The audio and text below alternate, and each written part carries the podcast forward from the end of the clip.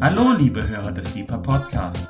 Dies ist der erste Teil der Lehrserie von Carsten Klemme mit dem Titel Gebete biblischer Gestalten.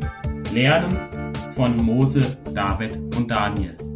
Wir wünschen viel Freude beim Hören und Gottes reichen Segen.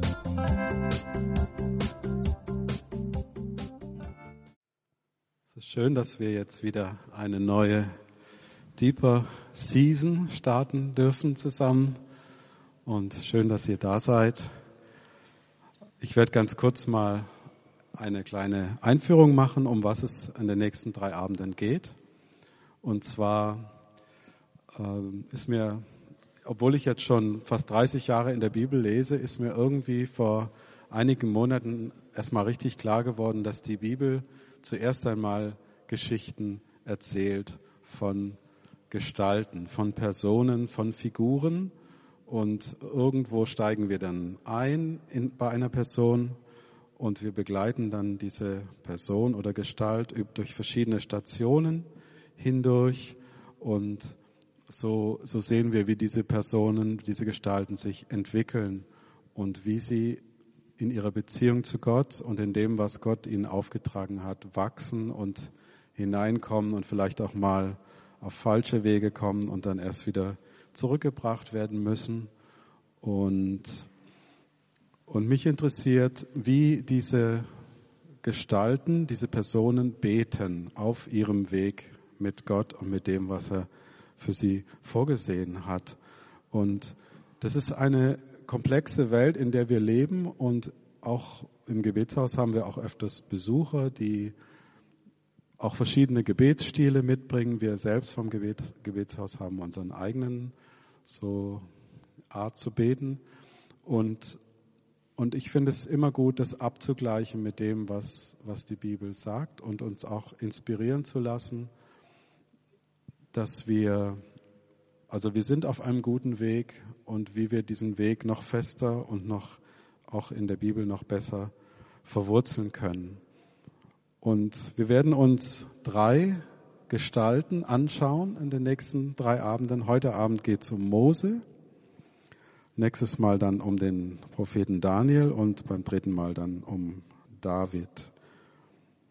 Und jeder Abend wird dreigeteilt sein. Wir werden erst einen Blick werfen auf, nochmal auf das Leben dieser Gestalten, dann werden wir das Gebet selbst zusammen anschauen und dann gibt es noch einen dritten Punkt, der ist etwas geheimnisvoll und mystisch und der hat sehr viel mit uns zu tun und das, aber das dann zum Schluss.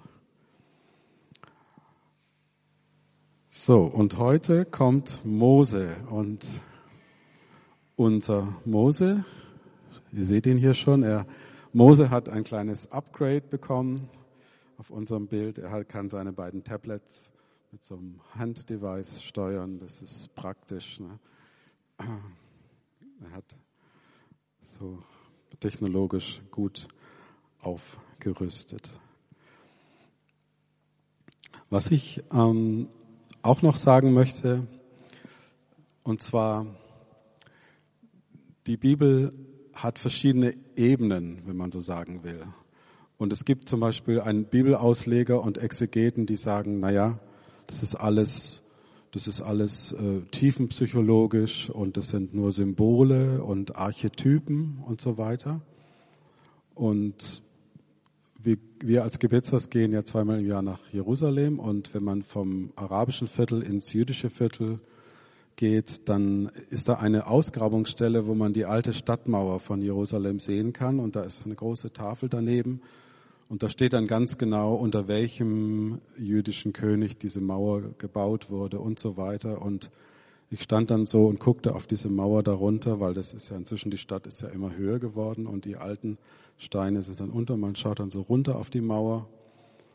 Und, dann habe ich gedacht, ja, also so die, allein die tiefenpsychologische Auslegung ist irgendwie nicht ganz äh, allein richtig, kann nicht sein, weil das sind richtige Steine, das steht so in der Bibel und wenn man die ganzen Ausgrabungen nachverfolgt, dann ist es erstaunlich, wie viele Dinge sich decken äh, zu dem, was in der Bibel steht. Also das heißt, unser Mose ist natürlich auch eine historische Gestalt und nicht nur irgendein Mythos oder ein Archetypus. Dann ist es auch natürlich klar, dass jede Gestalt in der Bibel uns auch immer ein Bild auf Christus ist. Ja, Mose führt das Volk aus der Knechtschaft in ein verheißenes Land. Das ist ein Bild auf Jesus. Daniel, der Prophet Daniel ist ein mit dem Geist Gottes erfüllter Mann. Und Jesus sagt ja, siehe, der Geist des Herrn ist auf mir. Und auch David ist König über das Volk. Und er sagt übrigens auch am Ende seines Lebens, der Geist des Herrn hat durch mich geredet. Aber dann gibt's natürlich auch die, diese tiefen psychologische Ebene oder das, was uns anspricht. Ja, also wenn ich zum Beispiel irgendwelche Schöpfungsmythen von indigenen Völkern höre, ja, dann, wenn wir das heute hören, dann zucken wir oft mit den Achseln und können uns da überhaupt nichts drunter vorstellen oder irgendwelche Märchen aus der Han-Dynastie Chinas oder irgendwie sowas da. Äh, das sagt uns nichts. Aber wenn wir, wenn wir die Geschichten von Mose hören, dann, dann spricht es etwas in uns an. Und äh, wir sollten, und das, und das ist auch alles in der Bibel, damit wir uns eben auch prägen lassen können und auch von dem Beten dieser Gestalten inspiriert werden. Wir werden jetzt erstmal eine kurze Geschichte durch das Leben von Mose machen. Und ihr kennt vielleicht diesen alten Hollywood-Schinken, die zehn Gebote. Ne? Der, also ich persönlich finde den Film so schrecklich, dass er schon wieder schön ist. Und wir haben noch eine alte DVD zu Hause und da habe ich dann diese Bilder daraus gemacht. Mose, wir reden von einer Gestalt, die vor 3300 Jahren gelebt hat und Mose heißt einfach der, aus dem Wasser gezogene. Und in Apostelgeschichte 7, Vers 22 heißt es in der Rede des Stephanus, er wurde erzogen als Prinz in der Weisheit der Ägypter. Amram und Jochebed aus dem Stamm Levi waren seine Eltern und Miriam und Aaron Bruder und Schwester. Und Mose wächst auf in der Weisheit der Ägypter und sieht dann das hier, diese beeindruckende Szene aus der Lehmgrube, wo eben die Israeliten schuften müssen für die, für die Ägypter.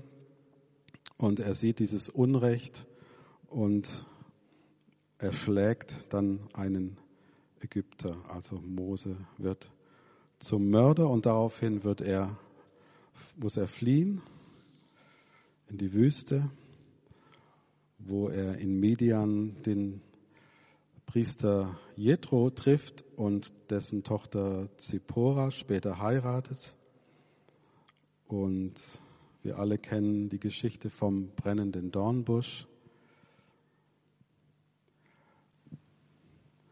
wo er seinen Auftrag erhält und wie er dann auch mit Gott hadert und dann mit seinem beeindruckenden Stab und mit seiner beeindruckenden Frisur vor dem Pharao auftaucht, zusammen mit Aaron. Dann der Auszug der Ägypter, der Zug durch das Rote Meer, dann die zehn Gebote, die Tafeln, die Tablets, die Mose empfängt auf dem Mount Horeb, also oder auch genannt äh, der Berg Sinai. Und übrigens, was ich auch sehr bewegend finde immer an der Stelle, ist, dass es da heißt 5. Mose 9, Vers 10. Und Moses sagt, und der Herr gab mir die zwei steinernen Tafeln, die mit dem Finger Gottes beschrieben waren. Mit dem Finger Gottes beschrieben waren. Das finde ich echt stark. Dann kennen wir alle die Geschichte vom goldenen Kalb. Wie soll man bloß so eine Horde von Sklaven zu einem Volk Gottes umformen? Und immer wieder gibt es diese, diese schlimmen, ja, wie soll ich sagen, Rückfälle oder einfach Dinge, die Mose nicht so gut findet und dann ja die Tafeln auch, äh, die ersten Tafeln wegwirft und dann am Ende mit diesem noch beeindruckenderen Frisur, die ist ja, äh, dass er eben nicht ins verheißene Land kommt, sondern Josua ist der Mann, der das Volk dann in das verheißene Land führt. Einfach nochmal so, damit wir uns nochmal vor Augen führen, um wen geht's hier, welche Gestalt wollen wir heute Abend betrachten. Und jetzt werfen wir noch einmal einen Blick auf den Charakter des Mose. Und zwar habe ich eine Stelle rausgesucht, 4. Mose 12. Da geht es darum, dass Aaron und Miriam sagen, ja, redet denn der Herr allein durch Mose? Redet er nicht auch durch uns? Und der Herr hörte es. Und dann heißt es weit, also sie haben sich quasi aufgelehnt oder haben gesagt, warum denn immer nur der Mose? Wir sind doch auch jemand. Und ähm, warum, warum Mose? Und dann, dann kommt dieser erstaunliche Satz, und der Mann Mose war sehr demütig, mehr als alle Menschen auf Erden. Nochmal, der Mann Mose war sehr demütig, mehr als alle Menschen auf Erden. Und sogleich sprach der Herr zu Mose und zu Aaron und zu Miriam, geht hinaus, ihr drei, zu der Stiftshütte. Und sie gingen alle drei hinaus. Da kam der Herr hernieder in der Wolkensäule und trat in den Eingang der Stiftshütte und rief Aaron und Miriam und die beiden gingen hin. Und er sprach, hört meine Worte, wenn unter euch ein Prophet ist, dann will ich, der Herr, mich ihm kundmachen in Gesichten oder mit ihm reden in Träumen. Aber so steht es nicht mit meinem Knecht Mose. Ihm ist mein ganzes Haus anvertraut. Von Mund zu Mund rede ich mit ihm, offen und nicht in dunklen Worten. Und er sieht den Herrn in seiner Gestalt. Warum habt ihr euch denn nicht gefürchtet, gegen meinen Knecht Mose zu reden? Und der Zorn des Herrn entbrannte gegen sie und er wandte sich weg. Und siehe, da war Miriam aussätzig wie Schnee. Und Aaron wandte sich zu Miriam und ward gewahr, dass sie aussätzig ist und sprach zu Mose, ach mein Herr, lass die Sünde nicht auf uns bleiben, mit der wir töricht getan und uns versündigt haben. Lass Miriam nicht sein wie eine Totgeborene, das von seiner Mutterleibe kommt. Mose aber schrie zu dem Herrn, Gott heile sie. Das heißt, Mose hat natürlich nicht äh, gesagt, na, es geschieht euch gerade recht, wenn ihr euch hier auflehnt und seht ihr nicht, dass ich hier der, der Mann bin und so weiter, sondern das Erste, was Mose macht, ist natürlich für seine Schwester Miriam zu beten. Also noch einmal, der Mann Mose war sehr demütig, mehr als alle Menschen auf Erden. Aber so steht es nicht mit meinem Knecht Mose. Von Mund zu Mund rede ich mit ihm, offen und nicht in dunklen Worten, und er sieht den Herrn in seiner Gestalt. Und dann gibt es noch die andere Seite in 4. Mose 20. Und zwar ist es auch interessant, was für ein Psychogramm oder was für eine, ein Charakter da durchscheint. Und ich finde das auch so toll an der Bibel, dass die Gestalten, die wir daran finden, dass sie nicht irgendwelche abgespaceden Supermänner sind, sondern dass wir wirklich ein, ein, ein Gefühl bekommen für eine reale Person, für eine reale Gestalt. Und ich glaube, dass äh, Mose anscheinend, wenn er wirklich am Ende war oder einfach völlig überfordert, dass er dann auch mal ausgerastet ist, so wie als er den Ägypter erschlagen hat. Und hier in 4. Mose 20, da murrt das Volk mal wieder und Gott sagt, nimm den Stab und versammle die Gemeinde, du und dein Bruder Aaron, und redet zu dem Felsen vor ihren Augen, und der wird sein Wasser geben. Und Mose und Aaron versammelten die Gemeinde und sprachen zu ihnen, hört ihr Ungehorsam, werden wir euch wohl Wasser hervorbringen können aus diesem Felsen? Und Mose erhob seine Hand und schlug den Felsen mit dem Stab zweimal. Also der war richtig sauer. Der Herr aber sprach zu Mose und Aaron, weil ihr nicht an mich geglaubt habt und mich nicht geheiligt habt den Israel, vor den Israeliten, darum sollt ihr diese Gemeinde nicht in das Land bringen, das ich ihnen geben werde. Das ist das Haderwasser, wo die Israeliten mit dem Herrn haderten und er sich heilig an ihnen erwies.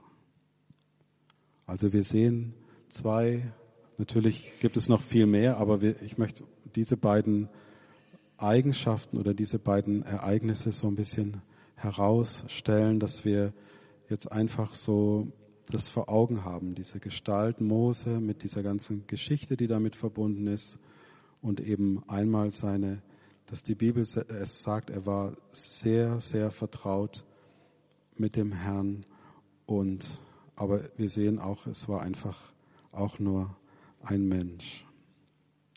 Und was für ein Gebet hat Mose jetzt gebetet? Das ist der Psalm 90. Und den wollen wir uns jetzt mal anschauen. Und der Psalm 90 ist gar nicht so einfach, ähm, weil da auch Sachen drin vorkommen, die uns vielleicht zu schaffen machen. Und natürlich dürfen wir diesen Psalm 90 in dem freundlichen Licht des Evangeliums anschauen. Wir, wir dürfen ihn, so wie wir das ganze Alte Testament anschauen dürfen, wir dürfen das Alte Testament durch Jesus anschauen, in Jesus und in dem bejahenden und freundlichen Licht des Evangeliums. Aber das heißt eben nicht, dass wir den Psalm jetzt einfach über Bord werfen und sagen, na ja, das geht uns heute nichts mehr an. Lass uns hineinschauen in den Psalm 90. So betet Mose. Ein Gebet von Mose, dem Mann Gottes. Herr, eine Zuflucht bist du uns gewesen, wo man sicher wohnen kann.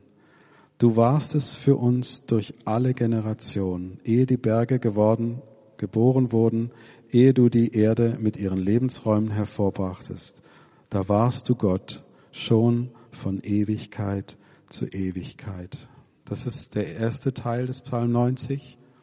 Und es geht nicht los, ja, hi, Pops, wir beide und so, ist alles so cool mit uns hier und äh, wir sind immer so eng und so. Nein, sondern es ist, es ist das große Du, nicht das große Ich, sondern das große Du.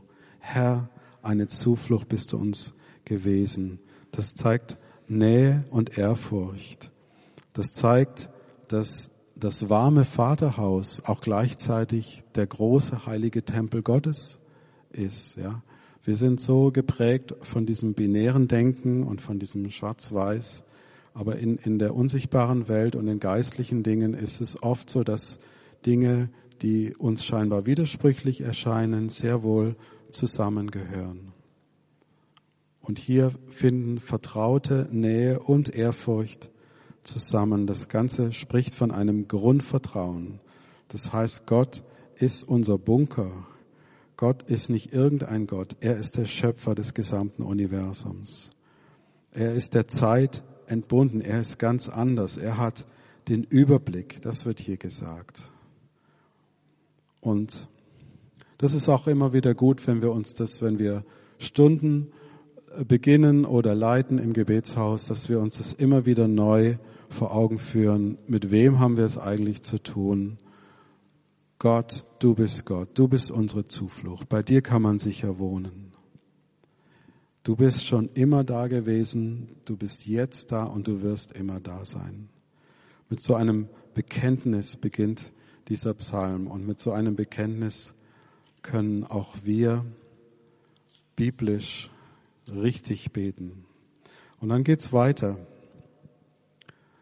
Die sterblichen Menschen lässt du zu Staub werden und sprichst, kehrt zum Staub zurück, ihr Menschenkinder. Denn tausend Jahre sind in deinen Augen so kurz wie ein gerade vergangener Tag. Sie sind nicht länger als ein paar Stunden in der Nacht. Du reißt die Menschen aus dem Leben, sie entschlafen. Sie sind so vergänglich wie frisch emporgewachsenes Gras, das am Morgen sprießt und blüht und am Abend welkt und verdorrt. Ja, wir vergehen durch deinen Grimm, wir erschrecken, wenn dein Zorn uns trifft. Du führst dir unsere Vergehen vor Augen. Selbst unsere verborgenen Sünden kommen vor dir ans Licht. Ach, all unsere Tage schwinden dahin, weil dein Zorn auf uns lastet. Wir durchleben unsere Jahre so rasch, als wären sie ein kurzer Seufzer. Unser Leben dauert 70 Jahre und wenn wir noch Kraft haben, dann auch 80. Und was uns daran so wichtig erscheint, ist letztlich nur Mühe und trügerische Sicherheit.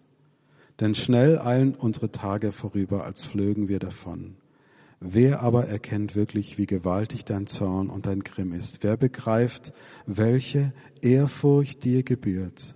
Lehre uns bedenken, wie wenig Lebenstage uns bleiben, damit wir ein Herz voller Weisheit erlangen. Das ist auch eine Grundlage biblischen Betens, dass wir uns das immer wieder bewusst machen. Und ich hatte mir schon überlegt, ob ich, dass ich das auch praktisch demonstrieren könnte. Und das Bild, was mir kam, war, wir sind wie ein Tropfen Wasser auf dem Weg zum heißen Stein. Wenn ihr euch vorstellt, so ein Gefäß, wo man so langsam Wasser raustropfen kann und da wäre jetzt irgendeine ganz heiße Herdplatte oder ein ganz heißer Stein und wir lassen Tropf, Tropf, Tropf das hier so runtertropfen und dieser Flug des Tropfens von da nach da, das ist unser Leben. Und dann macht's Tisch und dann was. Oder ich habe mir schon überlegt, wie ich das praktisch machen könnte. Ich habe schon überlegt, mit einem heißen Stein und irgendwie mit einer Kerze drunter oder so. Und dann, damit ich euch das so ein bisschen vorführen kann. Das ist ja immer recht eindrücklich, aber ich glaube, ihr könnt euch das jetzt vorstellen, was ich damit meine. Gesundes Beten geschieht nur in dem Bewusstsein der eigenen Zerbrechlichkeit und Vergänglichkeit und der Gerechtigkeit Gottes. Gott ist gerecht und Gottes Zorn ist nicht wie Menschenzorn. Das ist auch wichtig zu sagen. Gottes Zorn ist nicht wie Menschenzorn, so wie Mose seinen Zorn, als er vor lauter Wut und Verzweiflung auf den Felsen geschlagen hat, wo er doch nur mit da sprechen sollte. Gottes Wesen ist einfach, Gott ist heilig, das heißt, er ist völlig anders und er ist gerecht und deswegen können, kann nichts Ungerechtes und Unheiliges bestehen vor ihm. Und das Gott auch bei unserem letzten Atemzug da ist, finde ich eigentlich tröstlich, weil es ist nicht irgendeine Naturgewalt, die dir den letzten Lebensatem rauszieht und dann, dann machst du deinen letzten Schnaufer und das war's dann, sondern genauso wie Gott in dem Moment da war, als du deinen ersten Atemzug gemacht hast, so ist Gott da, wenn du deinen letzten tust. Und wie gesagt, wir schauen auf diesen Psalm im Licht, in dem freundlichen Licht des Evangeliums. Aber gesundes Beten geschieht nur in dem Bewusstsein der eigenen Zerbrechlichkeit, Vergänglichkeit und der Gerechtigkeit Gottes. Und jetzt kommt richtiges Gebet, was uns ganz konkret inspirieren kann. Nachdem wir die Grundlage gelegt haben, dass wir gesagt haben, okay, der Mensch ist Mensch, Gott ist Gott und damit sind, sind gute Grundlagen gelegt. Und jetzt kommt der Blick der Hoffnung. Herr, wende dich uns wieder zu. Das ist doch ein schönes Gebet. Vielleicht ist es ganz gut, wenn du das nächste Mal im Gebetshaus bist, im Gebetsraum und vielleicht fühlst du dich müde und kaputt oder ist es irgendwie zäh und schwer, dann ist es absolut biblisch und absolut richtig zu beten. Herr, wende dich uns wieder zu. Wie lange hält dein Zorn noch an? Erbarme dich über alle, die dir dienen. Schenk uns schon am Morgen deine reiche Gnade. Dann werden wir jubeln und uns freuen unser Leben lang. Erfreue uns nun ebenso viele Tage, wie du uns bisher gedemütigt hast. Für die Jahre, in denen wir Schlimmes erleben mussten, gib uns nun gute Jahre. Lass deine Diener dein mächtiges Handeln erleben. Über ihren Kindern lass deine Herrlichkeit sichtbar werden. So zeige sich nun an uns die Freundlichkeit des Herrn, unseres Gottes. Gib dem Bestand, was wir tun, was wir mit eigenen Händen tun. Fördere unsere Hände Arbeit. Das ist biblisches Beten und das kann man wirklich, ich, ich, ich merke auch, wie mir das selber geholfen hat, immer wieder, gerade am Anfang von Gebetsstunden. Herr, gib dem Bestand, was wir hier tun. Zeige uns deine Freundlichkeit und lass uns deine Herrlichkeit sichtbar werden über uns. Lass deine Diener dein mächtiges Handeln erleben. Und so viele Jahre haben wir vielleicht so vor uns dahin gedümpelt als Christen. Und lass uns jetzt dein mächtiges Handeln erleben. Gib uns gute Jahre. Gib uns gute Jahre. Das sind Gebete, die wir beachten sollten, wenn wir im Gebetshaus zusammenkommen. Am Ende wird alles gut, aber wenn es noch nicht gut ist, ist es noch nicht das Ende. Und wir dürfen beten.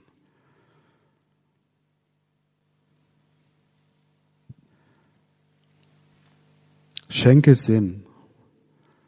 Ja, manchmal wissen wir nicht, was sollen wir jetzt eigentlich beten? Wie sollen wir beten? Wir wollen ja auch nicht so plappern, wie Jesus sagt, wie die Heiden. Wir wollen, wir wollen Gebete auch formulieren und sprechen, die, die Sinn machen. Und genau das betet Mose hier. Schenke Sinn. Fördere du das Werk unserer Hände. Gib dem Bestand, was wir tun. Wende dich uns wieder zu. Lass deine Herrlichkeit sichtbar werden. Zeige deine Freundlichkeit an uns, deinen Kindern. Das sind lauter Gebete, die wir immer wieder sprechen können im Gebetshaus. Und ich möchte euch ermutigen, mit diesem Blick der Hoffnung, mit diesem, das ist nicht mehr, was wir vorhin hatten, diese, diese Ernüchterung über unsere Vergänglichkeit, über unsere Schwäche und das, das, das sich bewusst machen von Gottes Heiligkeit, von Gottes Gerechtigkeit. Das ist ein Blick der Hoffnung. Das ist ein Blick der Zuversicht. Lasst uns noch mehr darauf achten, dass wir diesen Blick der Hoffnung haben, wenn wir, wenn wir unseren Dienst tun im Gebetshaus, auch solche Gebete immer wieder auch auszusprechen, voreinander zu bekennen. Gib dem Bestand, was wir hier tun. Gib uns gute Jahre. Lass deine Herrlichkeit sichtbar werden. Das sind Gebete des Mose und die dürfen wir auch beten. Und als letztes möchte ich mit euch noch einen Schritt weitergehen. Und zwar ist es alles miteinander verwoben. Und ich möchte es zeigen in Matthäus 17, Vers 1. Wir kennen diese Geschichte vom Berg der Verklärung, wie es heißt. Und Jesus führte sie auf einen hohen Berg und wurde vor ihnen verklärt. Und siehe, da erschienen ihnen Mose und Elia, die redeten mit ihm. Und wie, wie hieß es vorhin im vierten Buch Mose? Er sieht den Herrn in seiner Gestalt. Mose redete mit Gott nicht wie zu einem Propheten durch Bilder und Träume, sondern in seiner Gestalt. Und was heißt es? Ja, damals war ja Gott auch schon der dreieinige Gott. Und hier redet Jesus mit Mose. Das heißt, ähm,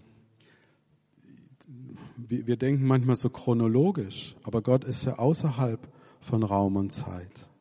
Und, und hier redet Jesus mit Mose und Elia. Er sieht den Herrn in seiner Gestalt, 4. Mose. Und es geht noch weiter. In Offenbarung 15 singen sie das Lied eines Mannes, der einen anderen Mann ermordet hat, der vor Wut und Verzweiflung total das nicht das Richtige gemacht hat und jetzt gerade sozusagen im Himmel singen sie das Lied des Mose. Offenbarung 15, Vers 1. Das die standen an dem gläsernen Meer und hatten Gottes Hafen und sie sangen das Lied des Mose, des Knechtes Gottes und das Lied des Lammes. Groß und wunderbar sind deine Werke, Herr allmächtiger Gott. Gerecht und wahrhaftig sind deine Wege, du König der Völker. Wer sollte dich, Herr, nicht fürchten und deinen Namen nicht preisen? Denn du allein bist heilig. Alle Völker werden kommen und anbeten vor dir, denn deine Urteile sind offenbar geworden. Ja, wir, merken das manchmal im Gebetshaus, dass wir so spüren, wir sind jetzt auf eine unerklärliche Art und Weise mit dem Himmel verbunden. Und, und so jetzt gerade, ich meine, das ist natürlich alles durch die Sprache sehr beschränkt, aber es, es besteht eine Verbindung zwischen unserer Geschichte, zwischen deiner Geschichte und der Geschichte des Himmels. Und es gibt ein Lied von Laura Hackett, das hat mich sehr beschäftigt. Und zwar kommt da ein, eine, ein Satz drin vor, Catch me up in your story. Catch me up in your story. Das hat mich nicht mehr losgelassen. Das habe ich dann, habe ich wochenlang drüber nachgedacht.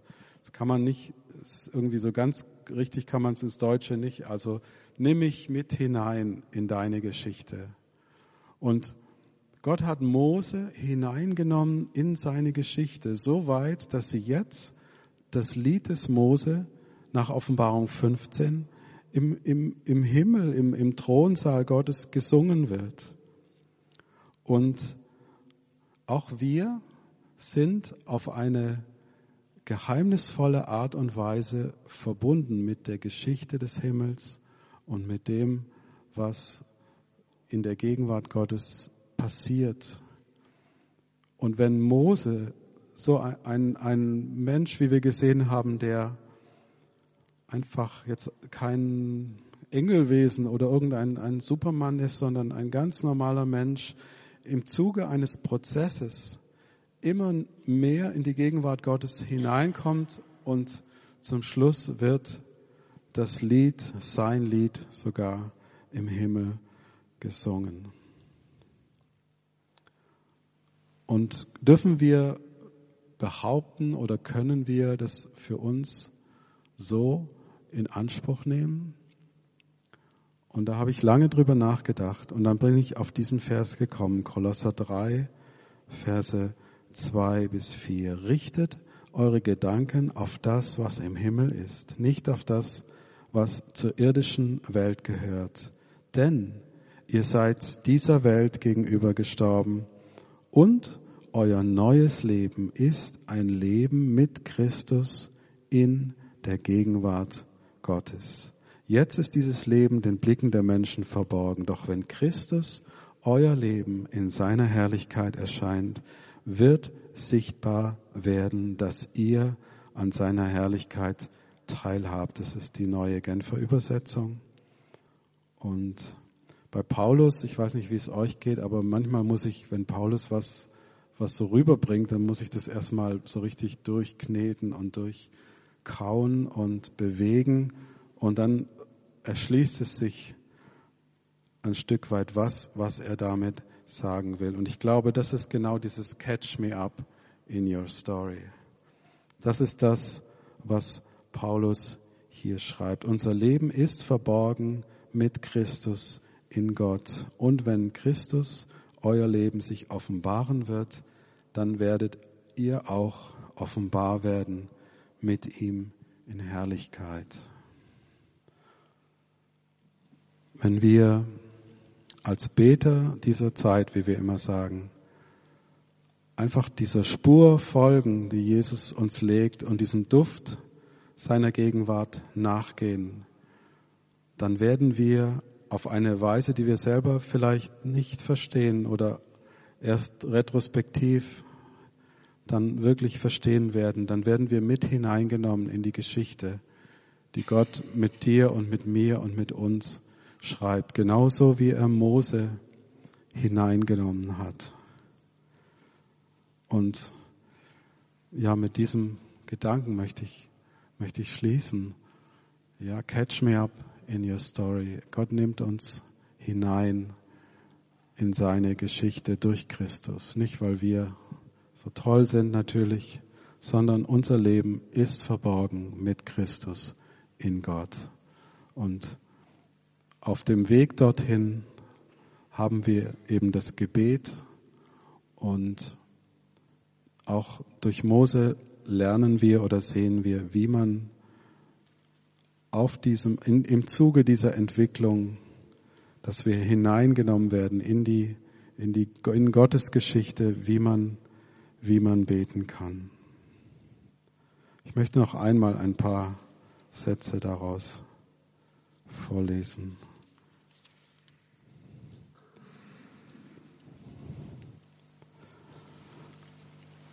Ich gehe nochmal zurück.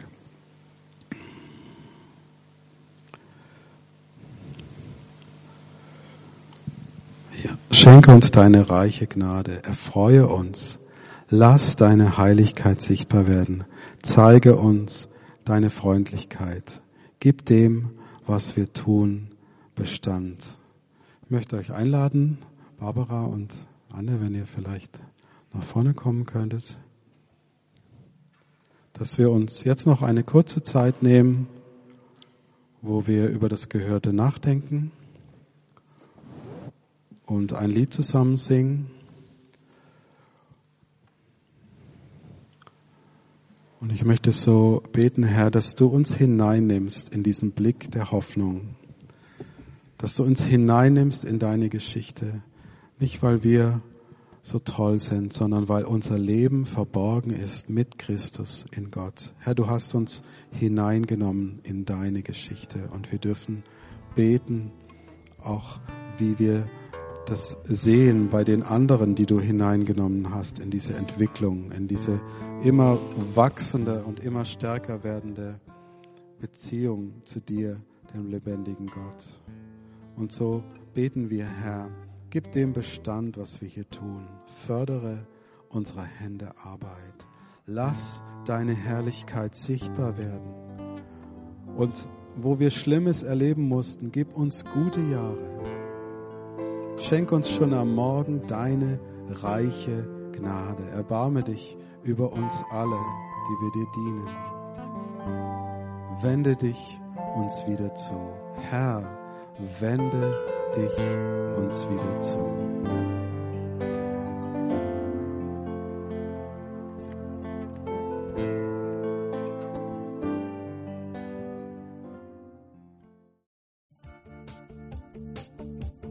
Liebe Hörer, wenn Sie noch weitere Abende aus unserer Deeper-Serie mit und nacherleben möchten, so besuchen Sie uns einfach auf unserer Webseite www.gebetshaus-freiburg.de. Dort erfahren Sie auch, wo Sie uns finden können und wie Sie unsere Arbeit unterstützen können. Wir hoffen, Sie hatten viel Freude beim Hören und wünschen Ihnen Gottes reichen Segen.